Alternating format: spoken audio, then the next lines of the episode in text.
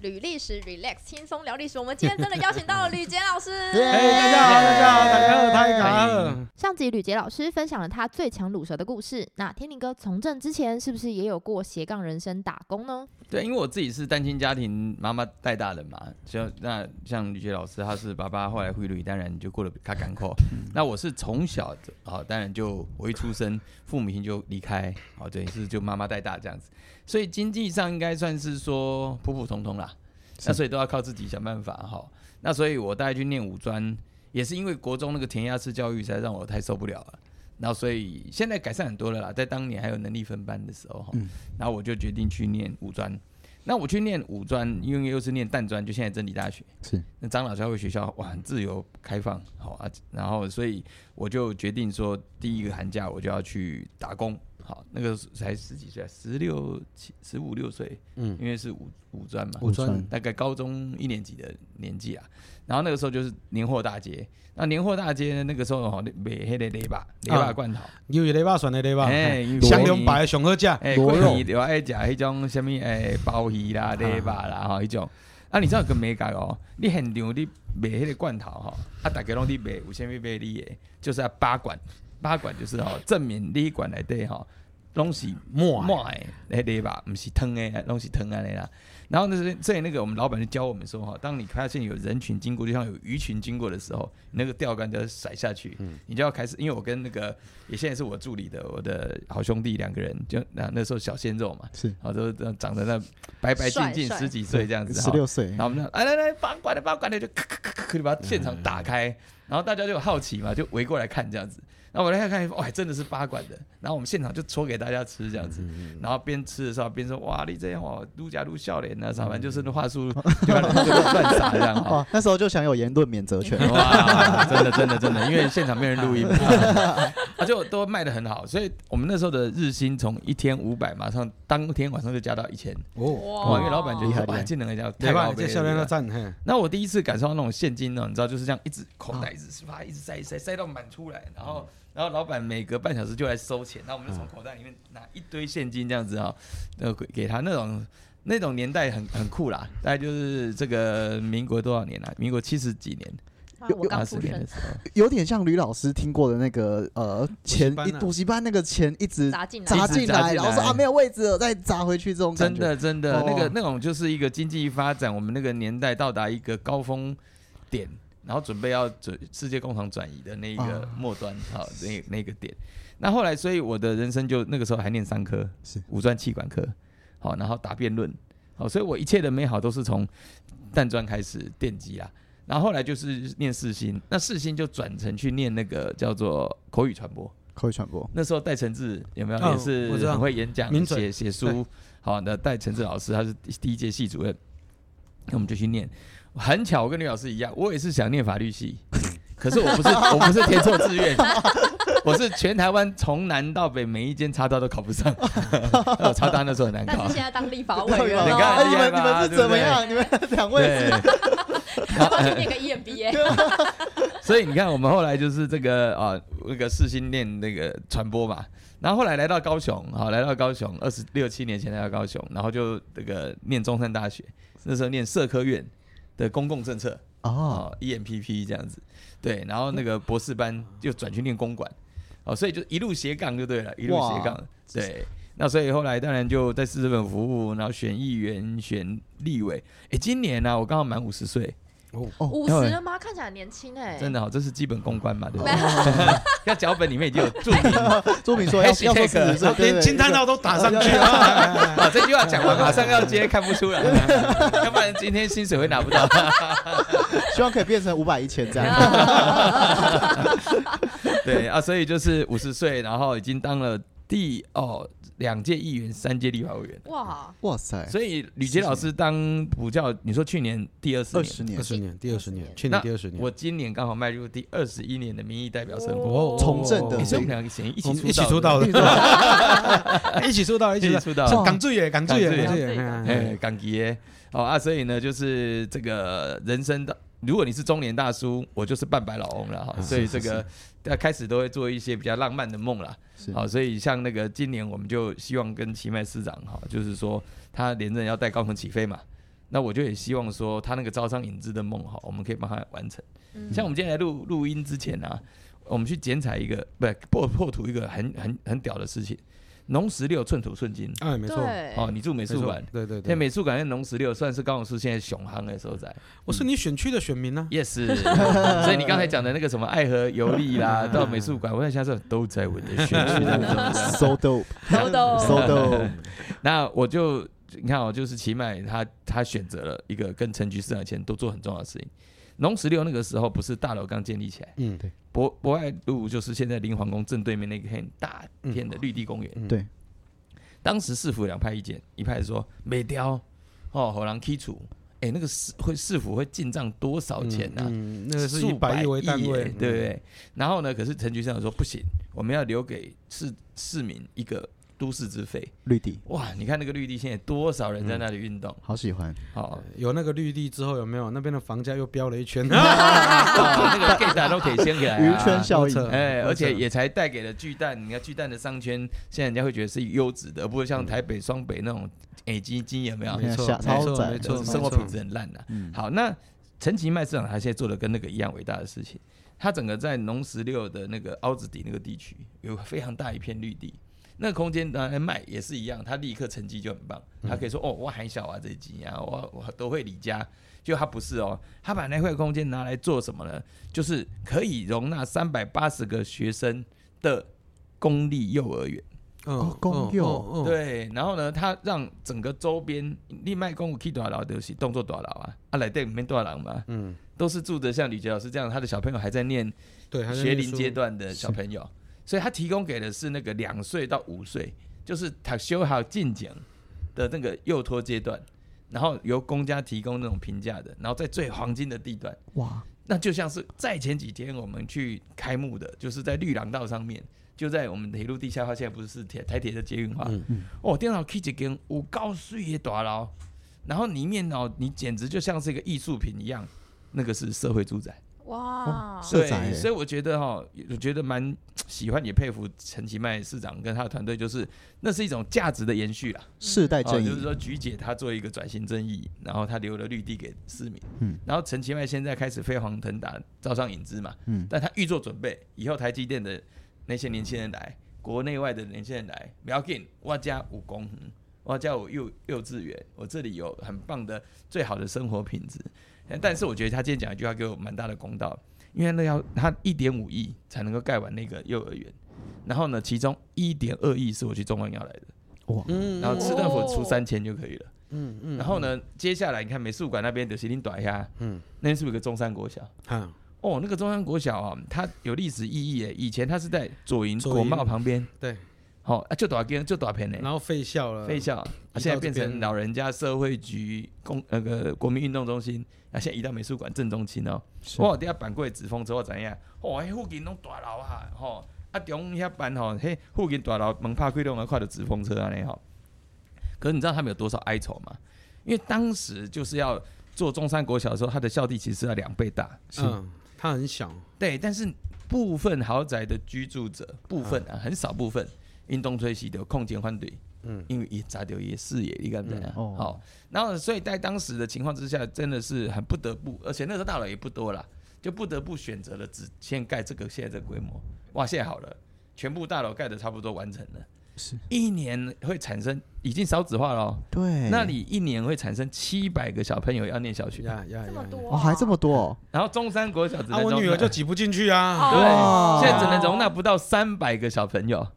哦你看，像吕杰老师的小孩，眼睛门打开看到中山国小，哎，谁就很去塔巴给。哎，他不过刚才委员在讲高雄，一直以来就是台湾的发展重北轻南，其实什么资源都放在台北，什么资源都放在台北，造成台北的生活品质其实不断的在下降。那其实中央如果有兴趣，其实多看我们高雄一眼。好，而且高雄地灵人杰，对啊熊猫马够吕杰。以上报告完毕。好，我们刚刚老师提到地灵人杰，我们今天有赵天林跟吕杰，非常的精彩。那我们其实呢都知道，老师啊，历史就是强项，虽然当初是误打误撞。那想知道啊，老师在三国那一段哈，如果把它放在台湾目前的政党政治的发展，跟三国像吗？哎、因为呃历史嘛，它可以当借鉴的，但是它没办法呃照猫画虎整个套进去。嗯，那你说台湾的政党政治，其实现在就蓝绿白嘛。那蓝绿白，我我们先讲三国了哈。三国我们一般因为受小说啦、戏剧的影响，我们认为的正统是蜀汉。嗯，那其实三国正统其实是曹魏。魏。对，那其实没有蜀汉，刘备建国叫做汉，不是蜀。哦。不是蜀。蜀是对他的一种羞辱，就是你这个汉只有那一块，只有那一块。所以有时候我在看那个中国的古装剧，有没有？哦，诸葛亮六出祁山，大旗上面写个蜀，你写读册不啊？他要写汉，他怎么写蜀嘞？妈，日本人打台湾，他妈大旗上面写个倭吗？呃，对，不能这样搞嘛。他们文革结束就没有历史，哎，可以这么说了。那当然就是，对不起，我想我想到中共如果欺负台湾，上面写个匪。其实啊，就是说，我我我回来讲，如果说台湾的政党政治，那到底到底说，我们说用三国来比拟的话，它会显得不伦不类。嗯，好，但我们我们必须得承认，它会显得不伦不类，那就是照猫画硬套这样而已。但是如果说以这几年，好这几年台湾，我们说呃的的确确，民进党的崛起。是因为所谓本土意识的抬升，哦，这个我们我们不可讳言。就是常会有人问我说：“哎啊，那万一中共真正怕怪，哦，台湾人敢会反恐，下面会会不会？”那很多所谓的认为台湾人不会反抗的，大概都会举一百多年前的例子。好，一八九五年日本打过来的时候，台湾人也没有反抗啊。哦，台北城还有那个很多人说什么呃，顾显荣去开门的不是啊，是一个女一个妇人叫陈好。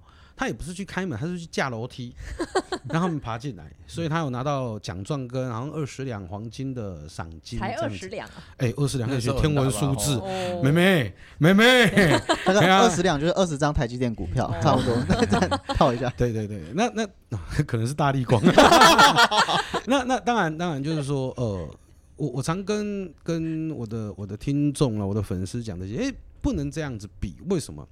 一八九五年那一年，如果你有时光机回到那那那一刻的大道城，你问他说：“你德武野人，伊别个你讲我台湾人，我漳州啊，我泉州啊，我安溪啊。”哦，你现在去问你德武人，我台湾人啊，我台湾人啊，然后回主看方看方台湾，OK，一样的道理了。所以认同开始变成这一块，开始变成这一块，OK。所以他跟三国有没有办法比拟？他他没办法比拟，OK。那只是说，呃。我我常讲哦，李登辉跟陈水扁对台湾的贡献，一个是让你知道，呃，这个地方叫台湾；，另外一个是让你知道你是台湾人，好，你是台湾人，嗯，对。而且你知道，外国呃老外在打仗哦，他们是为了驱敌，就是让你屈服或者把你赶走。那华人世界的战争呢，都是为了种族消灭嘛，它的战争概念是不一样啊，所以千万不要对。对所谓的中国的战争产生任何幻想，哎，他们的目的通常都是就是灭敌，而不是驱敌，哎，就是你说啊跪下来就没事，你你就跪吧，你跪完之后他就说你跪的姿势不好看，嗯，对，啊，然后那那那别人怎么跪我就怎么跪嘛，嗯，你没有笑，那我也笑嘛，你不诚心，对，所以我觉得。呃，这几年台湾最大的转变，或者近二十年台湾最大的转变，就是我们知道我们是台湾人，那我们也知道我们生于斯，长于斯，去国足于斯。好，你退此一步，即无实所。嗯，这也就是所谓的台湾意识的产生呀。哎，那电林哥啊，已经当了二十年的台湾政治人物了，有没有什么要跟我们听众说？我们要对台湾有信心，因为是外交国防委员会委员。对啊，我觉得。我蛮赞同吕杰老师说，拿中国这个内部，而且当时也没有主权国家的概念嘛，哈，就三个那种那个政权，然后这边打来打去这样子。可台湾绝对不是中国内战的一部分，我们其实就是一个独立的国家嘛。所以我倒比较觉得像二战那个时候英国的选择，好，当纳粹那个时候已经在欧洲肆虐这样子，那当时的这个英国的首相。他选择了绥靖主义嘛，绥靖主义，哎，他就说啊，无咱该以后就好啊，然后就像跟吕杰老师讲的呀，无咱卖讲贵啦，无来对球好不？哦，看球球也开始往来和平安尼哈，就跟我们现在的一些在党一样嘛，就想说，哎呀，九二公司这个四个字又又会怎样？哦，也不会怎样啊，这样子。可他没有想到，这个绥靖主义下去之后，纳粹啊吃了便宜卖乖，他就知道说，哇，原来你根本就是不敢。动我，纸老虎，他就开始把周边国家就开始进一步侵略，甚至到最后就是狂炸伦敦，统在英国了嘛。那这个后来丘吉尔上来以后，他就觉得说，这个哦，虽进换不了和平，好，唯有不投降，坚持到底，才能够战胜嘛。而且最重要的是，那是两个价值的对战啊。我们家小朋友就是天然台，对不对？哈、嗯三个出生都是在自由民主，好像就像阳光、空气、水这样嘛。对。你现在跟他讲说，叫他放弃这个，去接受现在对岸的那种制度，我想他比死还难过吧？哦，就像你拿掉他的水，拿掉他的空气，拿或者是拿掉他的 抖音，开开玩笑，开玩笑拿。拿掉拿掉都拿掉了。对啊，所以就是我要讲强调，就是说现在台湾跟二战那个时候的选择很像，所以你看我们上一段就有讲嘛，美国以前也是，其实说穿了也是绥靖主义啊，嗯啊，中国后探机啊对，人家这个邓小平就说他不是要里面富起来而已，他说绝不称霸。嗯，哇，看起来江泽民又是上海帮出身，嗯胡锦涛又啊、好像很温和这样子哦。那可是我讲那个威权国家和我说帝制国家最麻烦就这样，他没有宪政惯例，嗯，所以一个强人只要一旦出现就麻烦了，没完没了那。就没完没了。重来，全部重来。整个所有的，哪怕有一点点宪政惯例样子，什么五年一届，最多嗯十年，集体领导，那胡起啊就没有了，你知道吗？你知道有一次哈，就是因为我常到处演讲嘛，那最后 Q&A 的时候，常会有人问我说：“老师，你最崇拜的皇帝是谁？”这样，我都会笑一笑跟他讲，我说：“哦，这个台湾民主化三十年，你怎么会叫我去崇拜一个独裁者？嗯，你会觉得那个皇帝好，是因为你不知道他做了什么坏事。真是啊是啊。然后，那你你你你你会觉得那个皇帝好，可能是因为灾难还没有降临到你的头上，就是你怎么会把自己的生命、自由、财产放在一个不确定的因素是的的人身上？他会对你好，不是因为他喜欢你，就如宠物一样可歌可泣。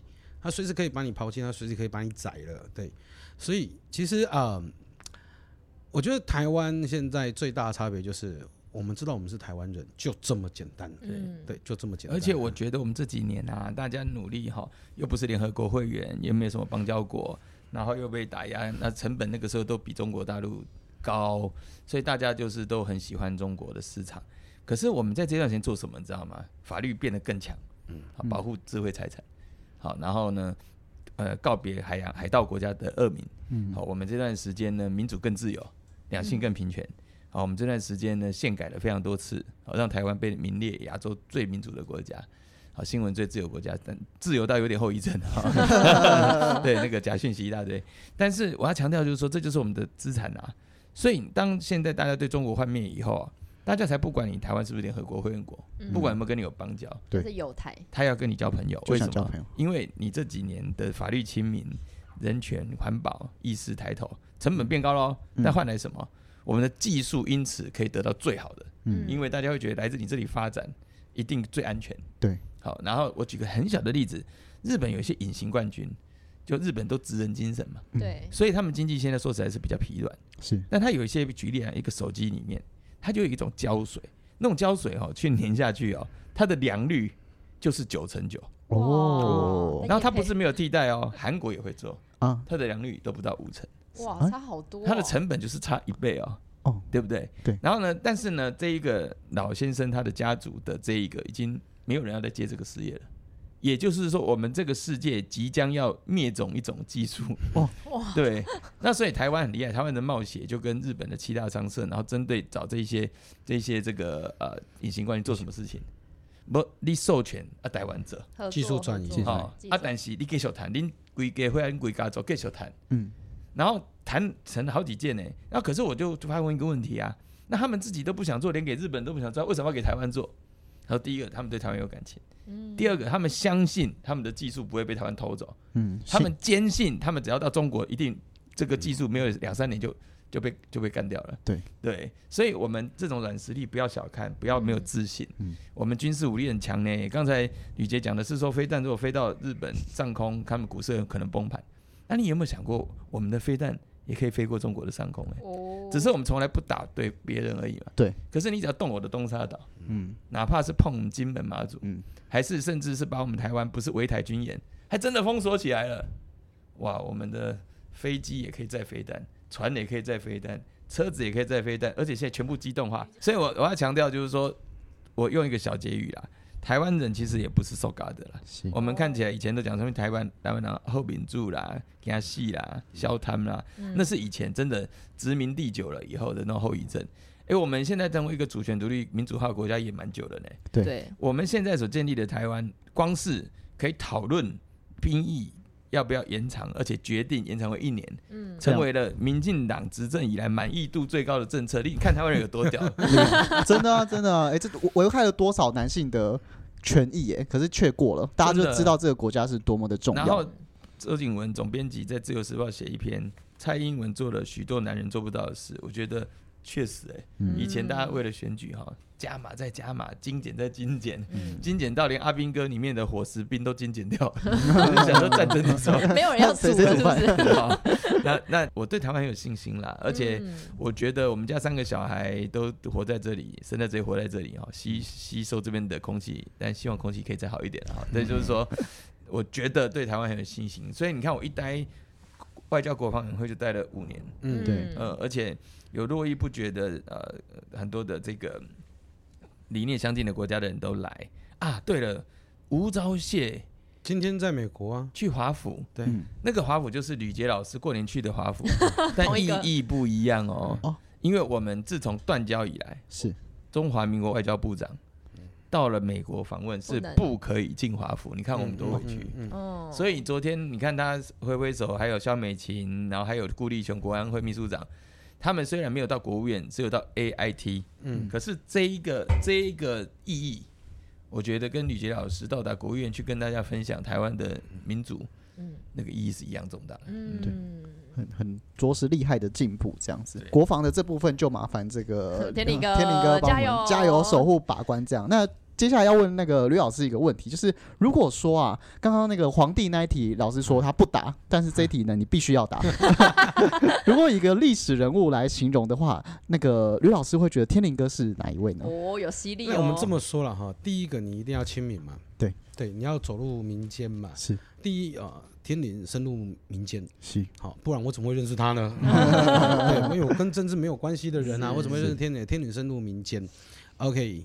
然后再来第二呢，就是他现在目前在国防外交委员会，那之前是在卫环委员会、嗯 o k 那这已经算是通才的了，因为这两个领域其实要跨真的很难，OK，这已经算通才了。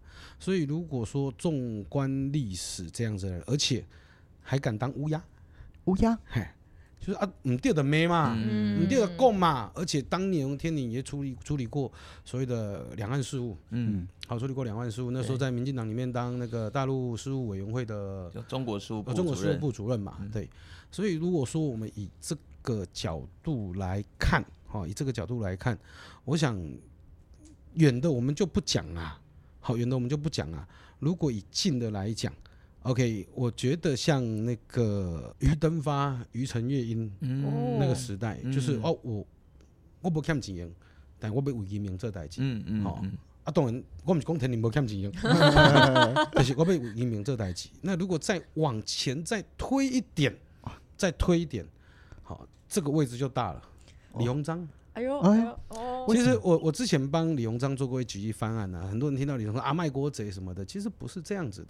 李鸿章签的很多条约，那个是城下之盟，那不签不行嘛。啊，朝廷就叫我签嘛，你能怪我吗？可是说实话，呃，一个政治人物最重要的一个观点，一个一个一个一个一个重点，就是要前瞻的看法。你要看到下一个世代，甚至下两个世代。改革这几年，其实台湾一直在谈改革这两个字。那其实台湾我古个俗语叫做“行变生变西高这一天”，什么意思？其实往往改革是旧既得利益者对新既得利益者的斗争。那但是问题来，他们都是既得利益者，是所以行变生变西高这一天。但是如果我推到我们现在要改革是什么？其实改革最重要叫做老司机走新路。什么意思？我们就这么举个简单的例子，白色力量怎么崛起的？因为我们看老司机看腻了，嗯，找个新司机来吧。嗯，那我们希望新司机可以走新路，可是你知道新司机走新路，啊那个风险太大了。第一，他新司机技术不够纯熟；对。第二，走新路，哇，新的路有什么路况，他不知道。嗯。再加上他技术不够成熟，哇，那个那个不稳定因子太多了。OK，那如果你找老司机来走老路，哇的学港嘛，他的个盖。所以我我对其实我对天林啊、对对我我兄弟有一个很高的期望，就是我希望他可以，因为他在从政二十一年了，那就是老司机了。嗯那怎么在改革的路上走出新路？嗯那这件事情在中国近代史上谁办到了？就是李鸿李章。鸿章，哦纵使最后他嗯没办法，好，因为毕竟有制度的关系，有体制的关系，他没办法大刀阔斧做了很多改革，但是一点一滴都在改变。所以如果你问我说天命比较像谁，那我对他的期待，那当然就是李鸿章。新的李鸿章，对，新的李鸿章，我我们怎么上权入国，那个是大时代，海啸来了谁都站不住。好，你你攻天攻地都没路用。但是如果说我们可以在一个有限的格局里面做不同的事情，做更多的改革，而且要深入民间，你知道民间在想什么，民间在讲什么，而不是三两句就被糊弄走。我觉得天理是办得到的。他每天深入民间，这不是我们一般讲的叫跑通啊，那个是体察民末。身为一个一个一个从政人士，他你就是要帮人民解决问题，所以我就引述一段话：政府存在的价值是为了创造人民的幸福感，就这么简单。那我目前在天宁哥的身上，我的确有看到，就是你的事就是我的事，好、就是我们只要不违法为前提，好、你要一天你们黑下面没有，哦，我处理，我处理。那要做到李鸿章这样子的格局，那个是需要长久的磨练，并且体察民情，还有有新的想法跟新的创建。其实我我就在跟天宁在一起，我很感动，就是他一直很愿意去接触年轻人，而且在年轻人身上吸取新的不同的概念架构跟想法。你而且好了，我我讲个题外话好了请，说。要我们在？吃饭的时候哈，常常有一些都是社会贤达，嗯，是甚至我们就讲嘛，他就是 sponsor。我我亲眼看过天宁跟他们吵起来，为了什么？为了同婚的议题。哇哇很多哎很多很多感人欧吉桑、对啊欧巴上，他们其实嘿，两个查甫的哈，男弟啊，他们看一年什么话啊？我那个啥，我车个主播啊，哥弟，天宁把他的价值讲出来，然后。说实话，那天场面有点尴尬。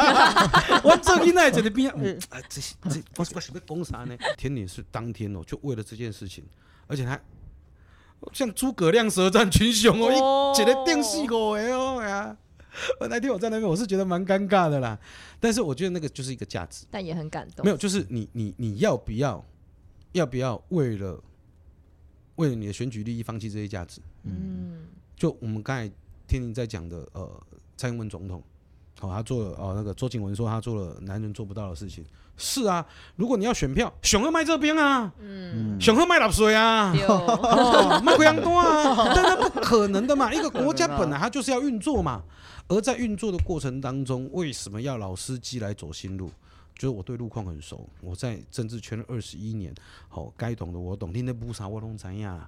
好啊，大概变的在妥协中求进步。嗯，哦，陈水扁告诉我们，通途妥协进步嘛。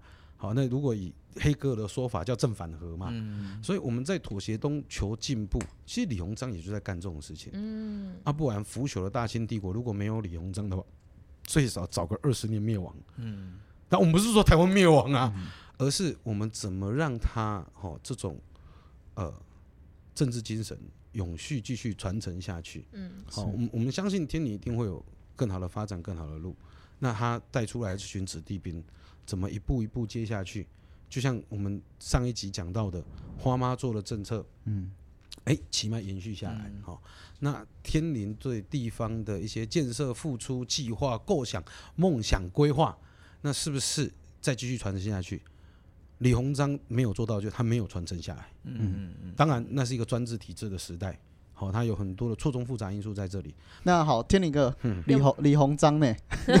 你怎么看？嗯。其实我觉得刚才的这样的那个呃推荐这样的历史人物，我是蛮荣幸的啊。你看于登发老先生他们的家族，他们就是最接地气，嗯，但是在民主的洪流当中，又在引领潮流，对不对？是你你看，等于目前都怀念民的家族，勒车，因为英雄甲人的需要，更多因的需要。是哦，然后但是他们所做的事情，哎，都是在当年的历史的上面站在一个最痛苦，但是最正确的方向往前冲，哎、嗯所以我觉得这个是当然是对我来讲过奖啊，但是是就就影响了，好，这是台湾的历史人物嘛。对。那你说李鸿章，我当然知道说这个吕杰老师是在平反他，但他要讲的就是权变的重要了。嗯。因为刚才讲到那一段，对于这些老前辈的不礼貌，我想就拍谁，哦花花了好多年才回神。而且而且大家最重要还是不要有不要再冲动好了，好好可以好好讲，不用讲的那么尖锐。不过当时是这样，因为主要主要就是说，我们民进党的干部会投入民进党都比较自由派啦，是。嗯。所以我们其实对两性平权，大家其实理念都一致，嗯，只是我们里面会有不同的路径。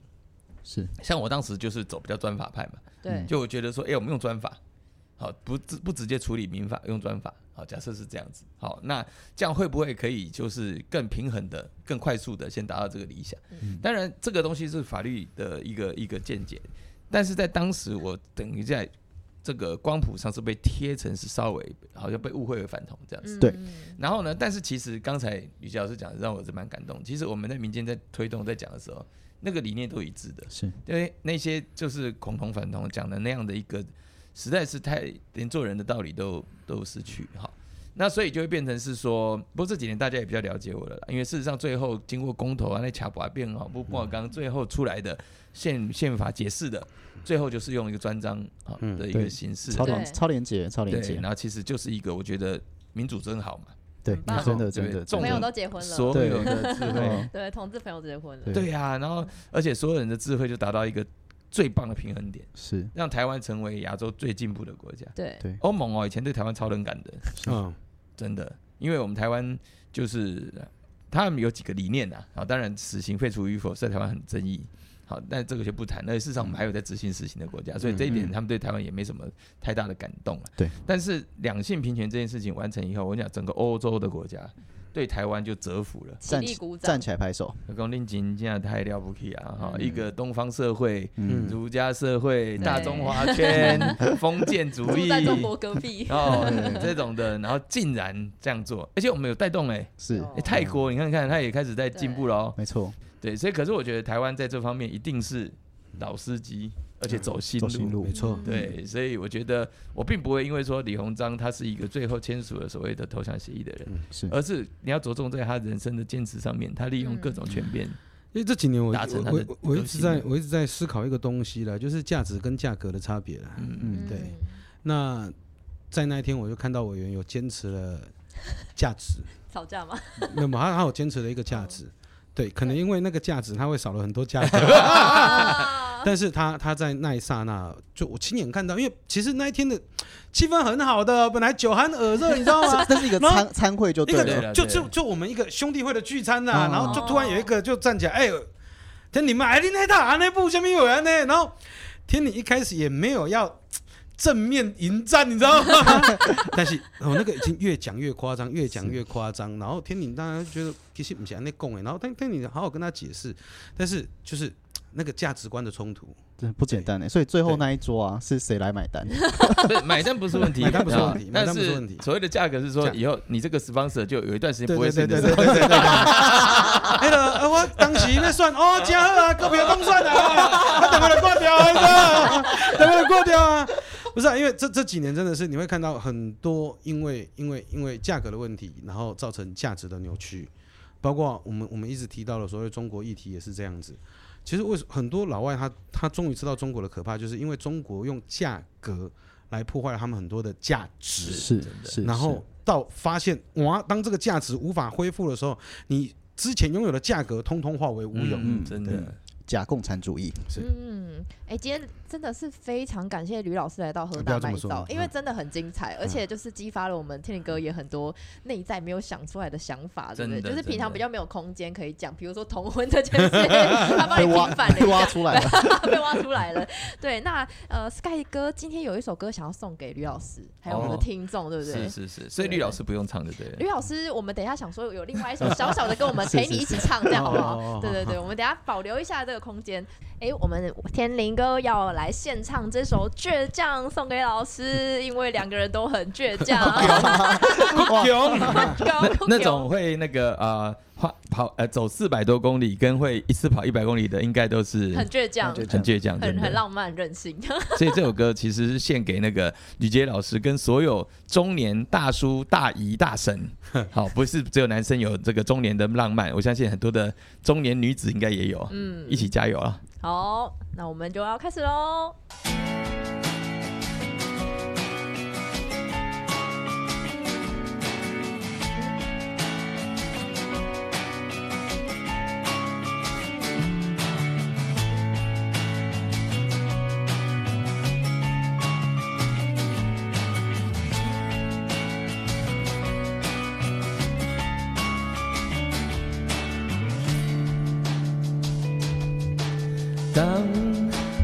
世界不一样，那就让我不一样。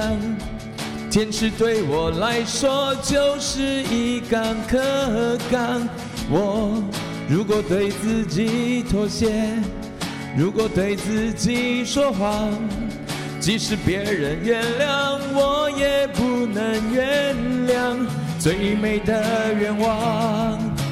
一定最疯狂。我就是我自己的神，在我活的地方。我和我最后的倔强，握紧双手，绝对不放下一站。是不是天堂？就算失望，不能绝望。我和我骄傲的倔强，我在风中大声的唱这一次，为自己疯狂。倔强。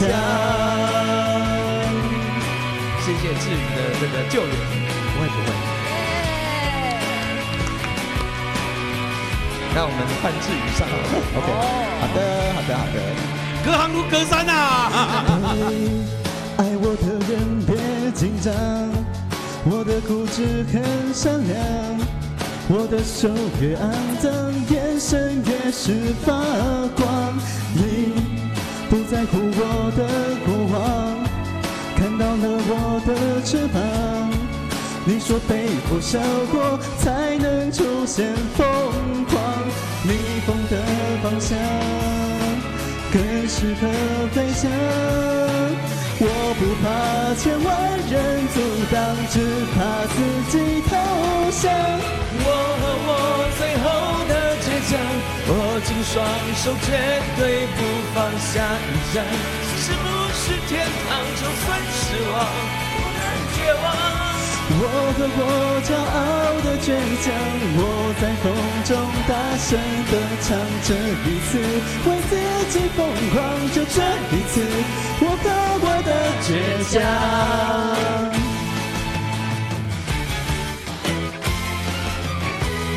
去年为这子弟兵助选啊，我那个牺牲了我最美好的歌声。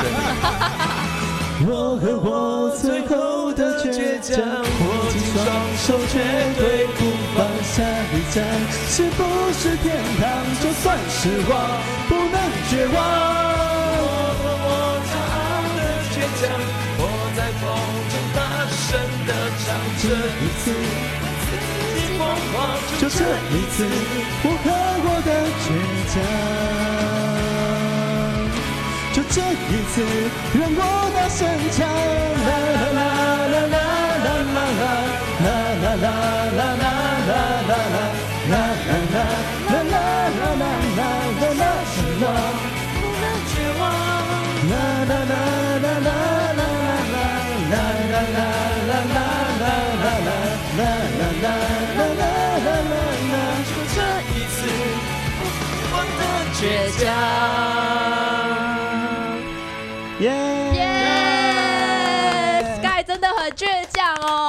声音沙哑了，还倔强要唱，留下了最难听的一次。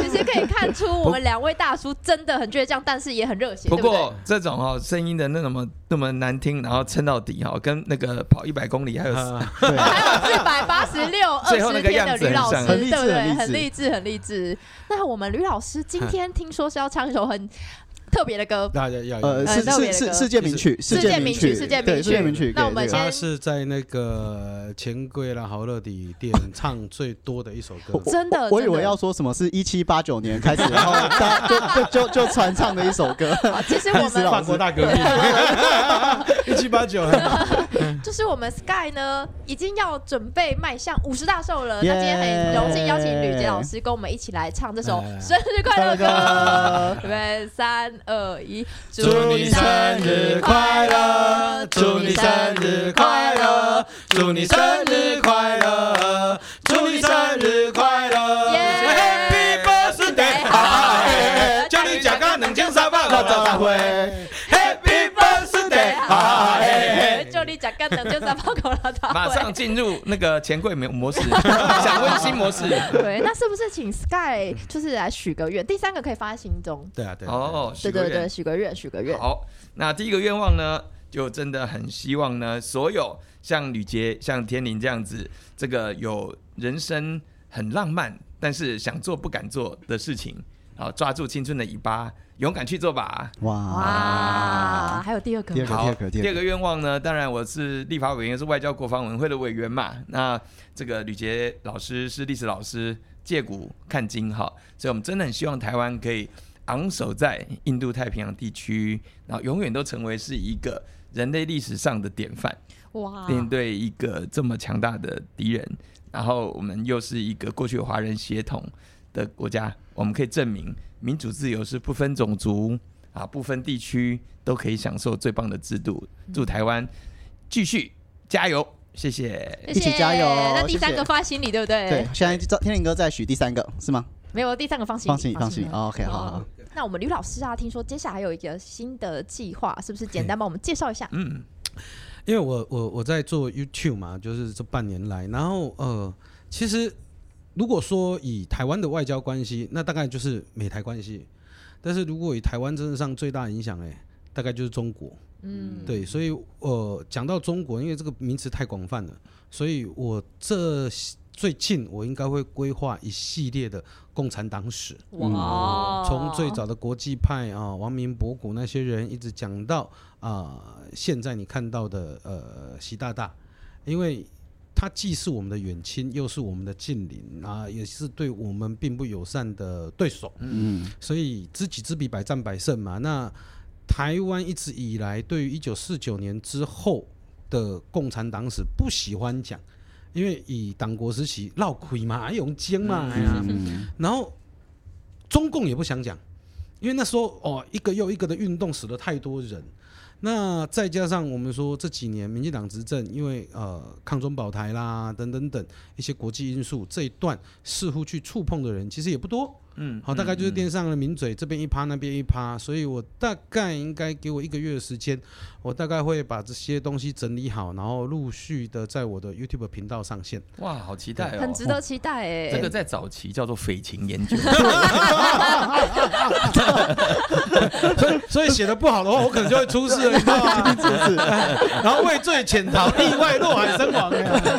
所以今天是要先寻求政治庇护，是不是？不是？我们会打开那个国家什么各种历史的这个档案库给你，在这个月里面进在里面这样子。哇，有因为因为调查局其实前阵子本来有有一批档案要公布，嗯那后来为什么没有公布不知道，因为我在做旅途的时候曾经进去参观过，嗯那时候也就是所谓的呃党国时期的匪情研究嗯都在里面。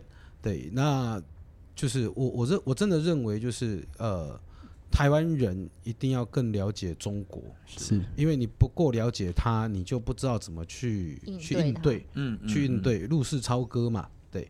那当然第二个计划就更特别了，嘿，因为我走回来之后，呃，身体素质其实好很多，但是经过了三呃七场庆功宴、三顿年夜饭，以及在美国 进行了一场就是呃没有营养但是热量很高的美食之旅之后。嗯我们今年有个特别计划，因为我们那时候走这一趟四百八十六公里的时候，主要是成员有三个嘛，就是我，还有另外一个夏巴拉大叔小关，还有另外一个我们的向导武哲。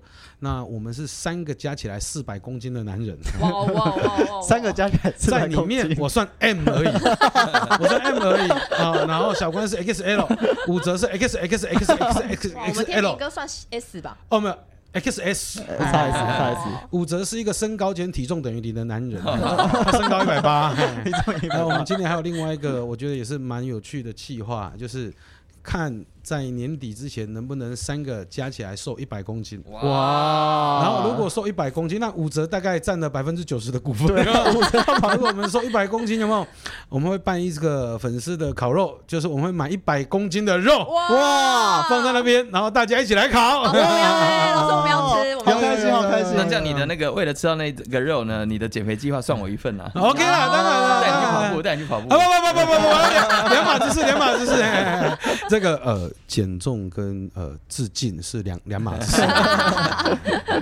那那我们是不是到时候邀请吕杰老师，可能就是再来帮我们天理委员加油加油加油？不，这当然，这当然，对对对对，自己的朋友一，定要对自己的好，朋友对对那我们再介绍一下，我们三月十一啊到礼拜六，呃，我们的天理委员到时候要到南横跑超吗？对，这是我第四次挑战哈。那第一次失败以后，成功过两次，但是嗯时隔两年了。那这次疫情过后要再去挑战一次。那当时呢，我们当天我们会做全程的直播。就像当做一个实境秀，嗯，然后也会邀请很多这些民意代表啦、专家学者啦、厉害的运动人士啊，然后刚好可以来聊聊一聊，毕竟十几个小时是一个很长的节目嘛。对，那所以呢，到时候就欢迎大家可以早上五点，如果那时候你还没睡，还是你那个时候，或者或者时候你刚睡醒，哦，那中间你假崩假料困中倒起来，我还在跑嘛，哈 所以你可以随时切入我们的直播，然后为我们加油喽！好，那我们今天非常感谢吕佳老师来到喝大麦照谢谢。谢谢谢谢谢谢谢谢谢谢谢我是主持人明恩我是主持人志宇谢谢谢谢大家拜拜拜拜拜拜拜下次见拜拜拜拜